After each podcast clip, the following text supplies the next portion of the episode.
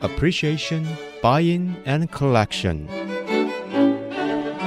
艺术 A B C，艺术入门的三部曲，艺术收藏的必修课，让您成为品味出众的艺术鉴赏达人，您的家成为风格独具的私人美术馆，实时与艺术之美对话。艺术 A B C，陆杰明主持。这里是爱思之音足科广播 FM 九七点五，你所收听的节目是艺术 ABC，我是陆杰明。亚洲大学的现代美术馆又有好的展览了。哎呀，我现在一回想啊，我这个没有还好没有错过赵无极的展览，没有超过 错过赵春祥的展览，其实去过好几次。这一次是丁衍雍的展览啊，那么所以今天特别为各位听众请到了呃前亚洲大学现代美术馆的馆长李梅玲，那么现在是艺术总监，那么呃这次也负责这个丁衍雍的这个展览，欢迎梅玲姐到节目来。杰明好，各位听众大家 好，被人家称姐有点不好意 思。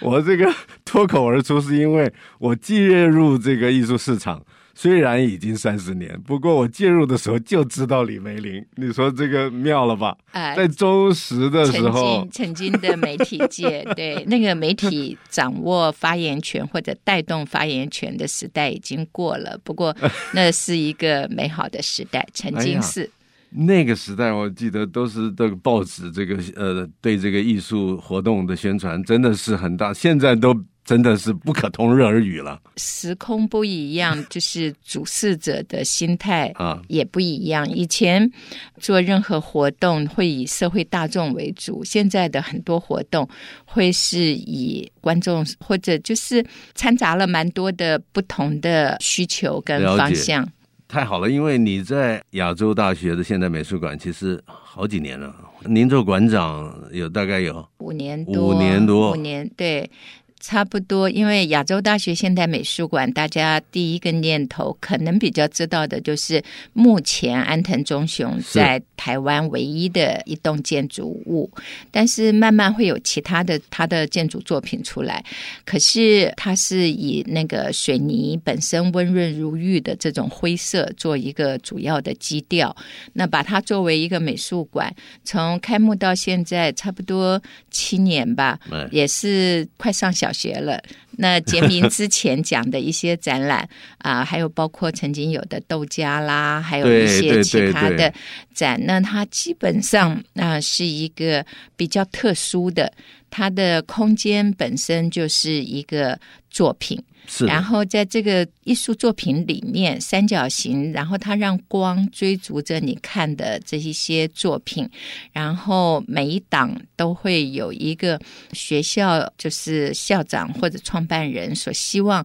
传递出去的。因为亚洲大学它很有趣，它有一个美术馆，但它没有艺术学院，没有艺术系，但它有很强的设计设计系，对设计对系、对设计学院，所以在策展的时候，相对的包袱也比较小一点，不一定非要以学校师生作品来做一个没错，呃主要的目的，而是纯粹就是面对社会大众，是把的，它当成学校对外的一个窗口。所以，除了杰明刚才讲的一些展览之外，这个馆也曾经有过，譬如《隐逸领潮》，就是讲嗯师范大学的美术系，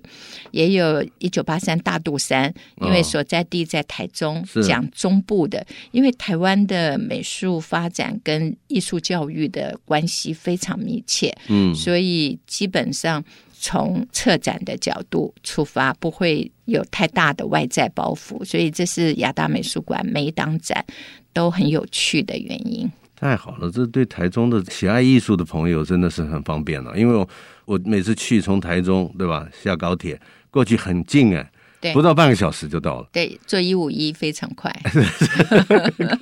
临近张宝，对，呃，记忆最深刻的就是赵无极的那个展览，嗯。哇，好多人呢、那个我还去了呃两次、啊，对赵无极的展，基本上当然有赵夫人的帮忙，还有是很多厂家的相助，但是可以说明一个大学的馆舍。事实上，呃，开始有美术馆也是从牛津大学 Ashmore 林啊 Museum 开始。 OK 呃，所以大家可以想象。乾隆皇帝很得意的说，他有这么多收藏，他是实权老人的时候，那英国的大学牛津大学，他们就已经觉得艺术是要对民众开放的，嗯，所以除了宫廷的，还有就是后来一些政府的，但是最早的美术馆，最早对民众开放的是从牛津大学开始是。那亚洲大学这一回的丁衍雍也是跟香港大学、香港中文大学是他们的美术馆、艺术馆、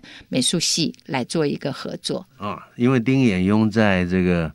中文大学好像教过书嘛，是吧？对，因为假如说他一九零二出生的话，对就可以想象到他马上面临八九岁就是一个改朝换代、中华民国时代出是来，的，然后等到他啊、正值壮年的时候，他又要面临他必须要离开他的家乡，是他要到香港，因为他是战争广东人，对，因为他呃当年推动中国大陆的艺术教育的时候，他是国民党，嗯所以他非走不可。那也一个人孤身到香港，到他死前，他才买了他人生在香港的第一栋小小房房间，子，对嗯，所以可以想象得到他很辛蛮艰。苦的哈。对，因为就像李小龙师傅啊，或什么叶问这一 些，对对，这一些人，当一个大动乱时代是到一个陌生地方，他们大部分就是武术的就开武术班嗯嘛没，错，啊、画画的就是开画叫室开画室，对，所以他就是因为开画室，嗯后来又跟钱穆，所以他推动了呃以前的新雅书院，后来的嗯香港中文大学，哇，所以香港中文大学这一回，以我们来讲，我们接到好几封信，是都是他曾经以前在香港中文大学教过的学生对我们的感谢。哇这一点我们是原来没有想到的哇，就是他们对于这个老师，因为差不多快二十年前，是丁衍雍的回顾展就是在台北历历史史博物物馆。二零零三年，对了，对对对差对，不多是所是以差不多的时候。那现在就是到亚大在一个回哇，顾，哦这时间好长啊，将近二十对年对了，对对，十八年，很对快，对，所以啊、呃就接到蛮多的，而哎且呦因为这一档展，所以有他的学生又把他以前上课的一些作品啊，还有他们自己收 集的，又捐回给香港中文哇，大学。对，所以那这香港中文大学又收到一个哇一个捐赠。那这些信是来自香港多，还是也有台湾的？香港比较香港香港多多啊，香港多，这个我以前在这个江湖上听过，因为丁彦雍当时他喜欢送学生他画的画，对就是他的水墨比较快吧，就是对有点八大山人那个，对对对，对鸟啊对什么对花呀对对，他对有时候就随手就送给那个自己喜欢的学生，对啊，因为基本上香港跟台湾，台湾是一九五几年师大有艺术系，是然后那个时候。呃，就是黄君璧老师、蒲新宇老师，他们有时候也是因为水墨、哦，你下面一定要垫纸，嗯是因为它会渗下来。对那剩下来黄君璧的话，他会用渗透下来的墨点，我再创作。哦，呃那有的老师，呃，其实包括像台湾前辈艺术家林玉山老师啊，对这些，他们有的时候画了花鸟，他们会送给学是生，或者是这这种是水墨，油彩就比较难， 对因啊为你画要油构画就图很难，了你要一层没一错层的对上，对所以学生拿老师的作品好像很很多地方都常见 啦、没不过错水墨的比较容易拿。对的对的，那丁衍雍他其实是油画起家，为什么他的学生拿那个水墨作品？事实上是因为水墨便宜，嗯，然后油彩材的料话材料贵，所以开课大部分都是先开水墨课。但是他水墨也厉害啊，也他非常厉害，也是他的特色啊、他的特色也就是，如果我们把台湾前辈艺术家，因为假以艺术市场来讲的话，啊、台湾。当然是把台湾前辈艺术家当成国家必须留存的重要资产嘛，是所以呃，买卖什么的话，以经济的状况来讲，当然是台湾会投资台湾前辈艺术家，所以八零年代、九零年代，但是你如果从九零年代啊，把那个丁衍庸跟譬如台湾前辈艺术家最创意啦，还有国际声誉比较高，我们甲乙廖继春是来做同样比较的话。廖继春跟丁衍庸都是一九零二年出生，嗯他们两个都是八十岁之前就都走了。如果把他们的作品，你把它每一号还有它的总价拍卖的，你如果从二零一零左右开始来看的话，这十年丁衍庸上去非常多，但是台湾前辈艺术家普遍下来的嗯非常大。了解，了解，了解。哎，这你从这个角度来看很有意思。但是台湾前辈艺术家在台湾市场好的时候，他们涨过一波。那对但是那个时候丁衍庸好像没有就动没静那，么高，对。但是最近这十年，丁衍庸是一直往上的趋势哦。丁丁允庸差不多最近这十五年，对，跟台湾前辈艺术家相比，他国际化的程度高很多。国际化程度高，但是原来的价钱还还没有到那么高，对不对？对那最近有一点往上升的感觉，所以这次亚洲大学展览其实会有一些市场的呃影响的，我觉得。价格跟展览本来就是，但是基本上这种就是呃，还是看买者他是以什么样的角心度态来做没买错，卖。对，没错。好的，我们先休息一下，待会儿再回到艺术 A B C。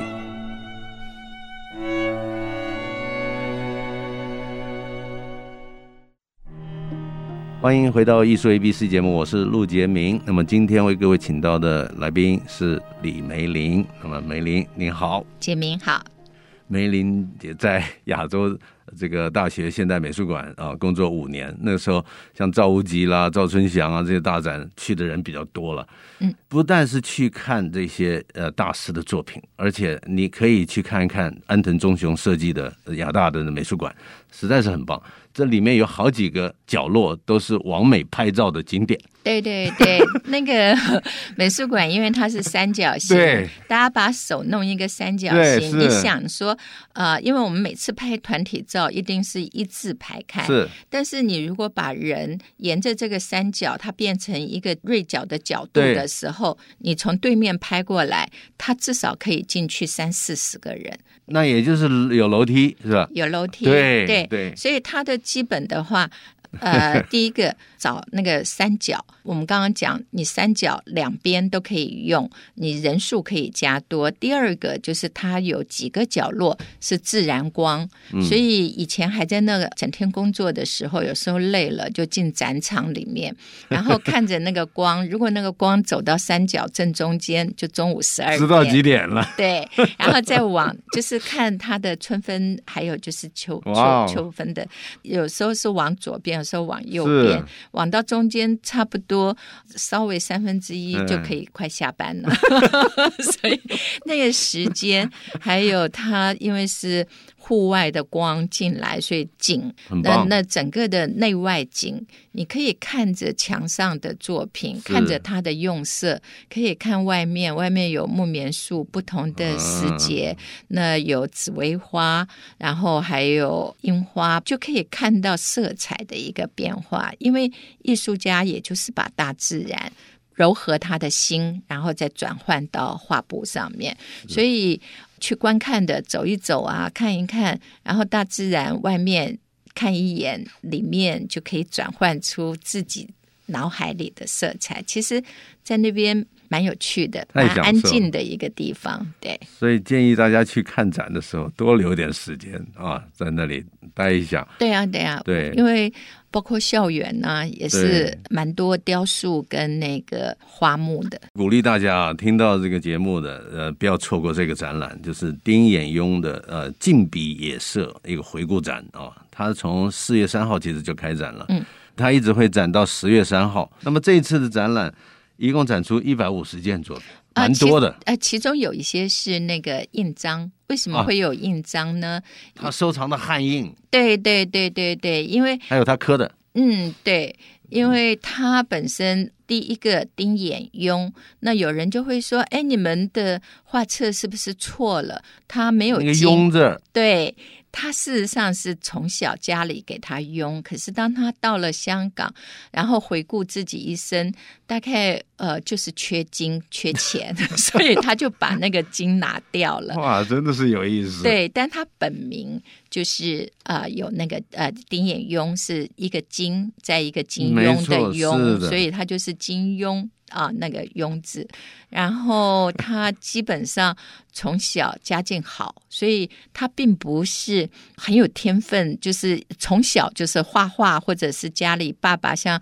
在做装裱，嗯或者是呃本身是画。他只是纯粹喜欢，他对是因为他的一个堂叔，嗯，他那个堂叔是呃中华民国很早，那也就是清末，他就去日本，他是研究稻米配对，所以他那个堂叔嗯呢，其实在农业上面也是蛮有名的东西。他就劝，就跟他讲可以去学更多东西，那他就决定去日本。嗯，所以他到日本的时候，好像还是从这个先学日文到一个画绘画的教室先学，对对对，然后才进入东京大学的艺术大学的。对对对，因为基本上其实要讲到那个时候啊，那真的是大江大海讲不完，只真能的说从浙江、江苏、浙江沿海地区，它一定是最早比较容易开发，是的然后比较容易接触外面的没错社会是。的，是的。然后比较容易想要，我也要更好，我要去学更多东西。所以他就是上小学换成中华民国那时候就有勤工俭学，嗯，所以像比较他们那时候广东的几个官僚跟张他良啊赵少昂，呃赵少昂呃林风眠，林林风风眠眠也是也是先广去东日本，然后再去那是个是是法国是。他们有的是走勤工俭学，有的自己家境好。呃，包括像常玉，嗯他们都是呃以勤工俭学名义出国，但是是自费的。了解那那个丁衍庸他也是自费的， OK，那出去东京艺术大学，它是在明治维新，同样的，日本算是亚洲地区最早想要维新的国家嘛。那个时候，他们就是设立了东京艺术大学，最早当然也是跟荷兰人呃进到日本买卖有很密切的关系。可是他们呢，那个时候就很快速的讲，但是会很有有很多遗漏，就是你只要想到一九零零年这个二十世纪，对亚洲来讲，真的是很多地区陆续接受很大的挑战。假如你从二十世纪初的话，朝鲜、台湾还有关东地区是在日本的手上。嗯，那朝鲜还有关东现在对日本是什么样的？但是台湾呢，因为被当作是南进基地，嗯，所以台湾它有一个影响台湾艺术界非常大的因素，就是他把他台湾当南进基地，所以他要技术人才。嗯，他要技术人才的这一个观点里面呢，也就是台湾，你念医科，你可以念大学，对但是你念其他科，你只能念师范。师范哦是要去传递，这也是为什么台湾前辈艺术家都跟北师，因为没错以前的北师范，是然后为什么会跟石川清一郎有很密切的关系？因为石川清一郎是北师的老师，嗯所以台湾早期可是。他们日本是要把朝鲜当自己的国土，所以朝鲜的美术的发展在日本他们是总督府直接下去，台湾不是。台湾最早前面六年是台展，台展的话就是北师的老师出来管，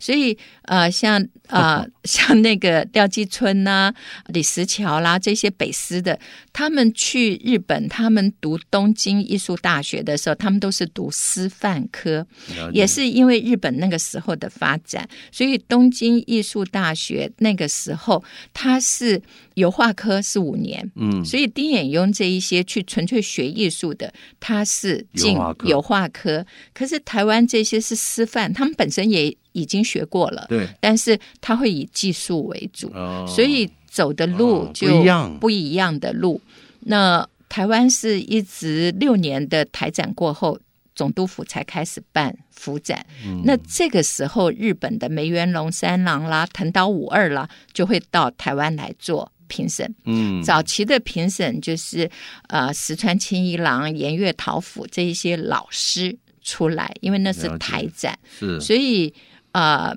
两边的发展就会有点落差。那如果对亚洲艺术感兴趣的话，就会理解台湾的抽象艺术为什么发展比韩国慢，慢因为韩国它从开始发展，它就是比较强调自由创作。了解了，所以这中间哎很多的真细的节啦，你这样一回想的话，就像廖继春啊，呃，他们还是有那个印象派的这种呃启发、因为启日蒙。本就是 follow 印象印象派把光再加进来，仿印象派加光，对对又把传统的写实是摆进来，所以出现日本的外光派。对，台湾前辈艺术家三分之二会往外光派走，没错。然后但是很小的一点走梅园龙三郎的，，对，就是廖继春、郭伯川。是哎呀，您实在太清楚了。但是看到丁延庸的油画的时候，又发现很野兽派的这个影响特别对大。，他影响他也是，因为就是同时间嘛，对对所以对他那个时候他是走野兽派，是可是他的特殊点